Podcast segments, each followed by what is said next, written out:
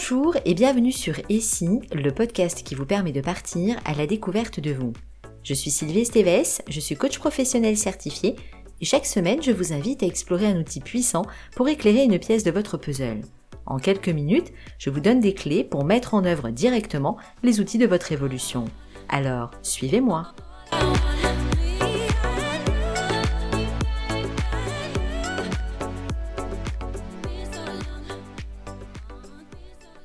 Aujourd'hui, je vous propose de commencer à aborder un sujet qui donnera lieu à plusieurs épisodes tant il est subtil et complexe. Je veux parler des émotions.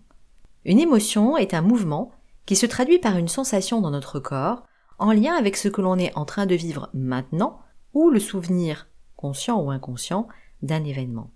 Elle est là pour nous transmettre une information et notamment elle est reliée à nos besoins. Il existe plusieurs familles d'émotions.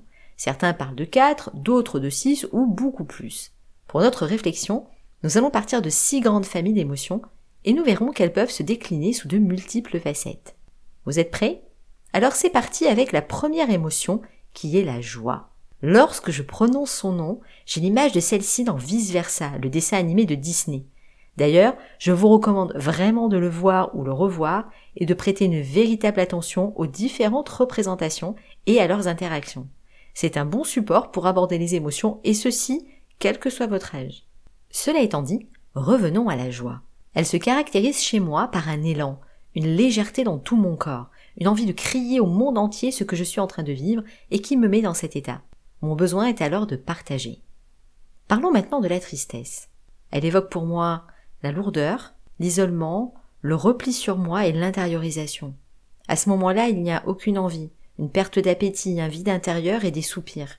Il peut y avoir un poids sur la poitrine, une boule dans la gorge et l'envie de pleurer pour décharger cette tension intense. Pleurer est un moyen de décharger les tensions du corps engendrées par cette émotion, entre autres, puisqu'on peut aussi pleurer de joie. Mon besoin est alors d'être soutenu, voire réconforté. Voyons à présent la colère.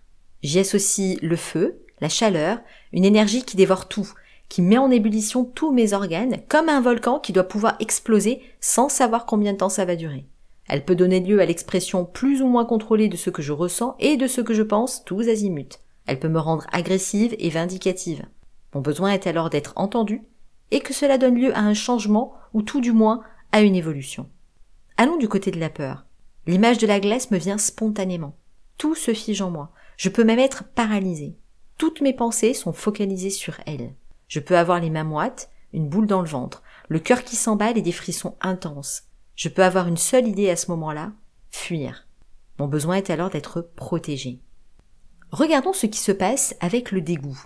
C'est une forme de rejet qui peut être brutale comme une vague qui remonte de bas en haut dans votre corps. La sensation principale pour moi est la nausée et peut aller jusqu'au vomissement pour d'autres personnes. Je peux être même écœuré par les aliments. Mon besoin est alors d'être en sécurité. Enfin, il y a la surprise. Bonne ou mauvaise, mais surtout inattendue. Les sensations vont dépendre de mon interprétation de ce qu'elles semblent apporter, pouvant rapidement faire la place à d'autres émotions et à leur cortège de sensations. Mon besoin premier sera donc de comprendre. Vous avez à présent quelques repères sur les principales familles d'émotions et vous allez pouvoir faire un premier travail de clarification et de précision. Mais avant de rentrer dans le détail de chacune, il est important que vous puissiez d'ores et déjà vous situer dans votre rapport aux émotions au sens large. Nous ne sommes pas tous égaux face aux émotions. Nous n'avons pas toujours eu l'opportunité de les accueillir, d'apprendre à les reconnaître, et nous pouvons même nous sentir totalement étrangers à celles-ci. Certains automatismes peuvent avoir été intégrés dès le plus jeune âge, conduisant à une ignorance de ce qui se joue pour nous à travers elles. Et l'on peut se sentir parfois totalement analphabète ou illettré quand il s'agit d'explorer ce domaine. Certains d'entre nous peuvent aussi se sentir complètement déconnectés de leur corps, simplement parce qu'ils n'ont pas eu la chance d'apprendre à composer avec ces messages. Alors rassurez-vous, même si vous êtes dans l'un de ces cas, il est tout à fait possible de vous réapproprier cette part de votre communication interne. C'est un apprentissage, comme celui de la lecture ou d'une langue étrangère. Avec un peu d'attention, d'observation et de bienveillance, vous allez pouvoir décrypter vos messages et profiter de cette ressource qui n'a qu'une seule intention, vous permettre de satisfaire vos besoins.